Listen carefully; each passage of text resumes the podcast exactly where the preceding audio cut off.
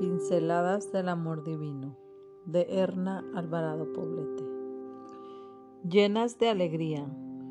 Llénenme de alegría viviendo todos en armonía, unidos por un mismo amor, por un mismo espíritu y por un mismo propósito. Filipenses 2.2. Según el diccionario de la lengua española, la palabra llenar significa ocupar por completo con algo un espacio vacío. De esta definición podemos inferir que alguien lleno de alegría es una persona que se siente satisfecha y que está en un estado de plenitud total. Parecería una utopía aplicar esa definición a una persona. Sin embargo, sí es posible llegar a estar llenas de alegría.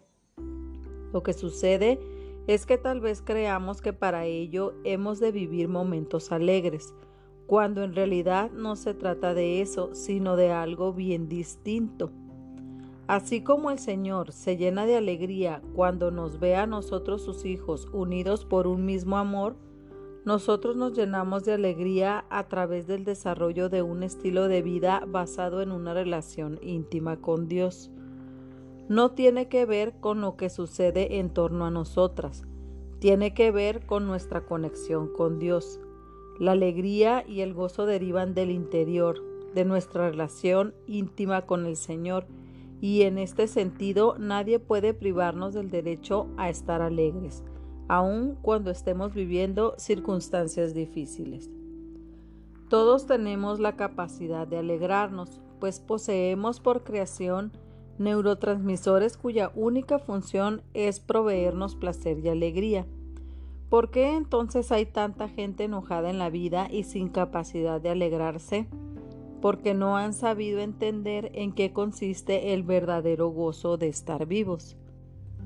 La mujer cristiana desarrolla el hábito de ser alegre, aun cuando sepa que su vida será golpeada por el dolor y la adversidad en algún momento Desarrolla la convicción de que Dios tiene el control de su vida, a pesar de vivir en un mundo en conflicto. La mente es la fuente de los pensamientos, de ellos emanan emociones que nos llevan a desarrollar conductas.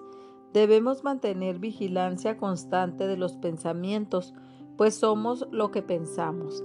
Acostumbrarse a pensar bien es el camino que conduce al verdadero gozo de vivir la amargura, el pesimismo, el negativismo, el mal humor, las disconformidades y las quejas socavan la energía mental y nos conduce a la ruina emocional y física. Llénate de alegría, comienza el día respirando hondo, siente cada inspiración y exhalación y agradece a Dios por la vida, que tu oración sea. Gracias Señor por el regalo de la vida. Ayúdame a encontrar en ella la belleza y aleja de mí la ingratitud.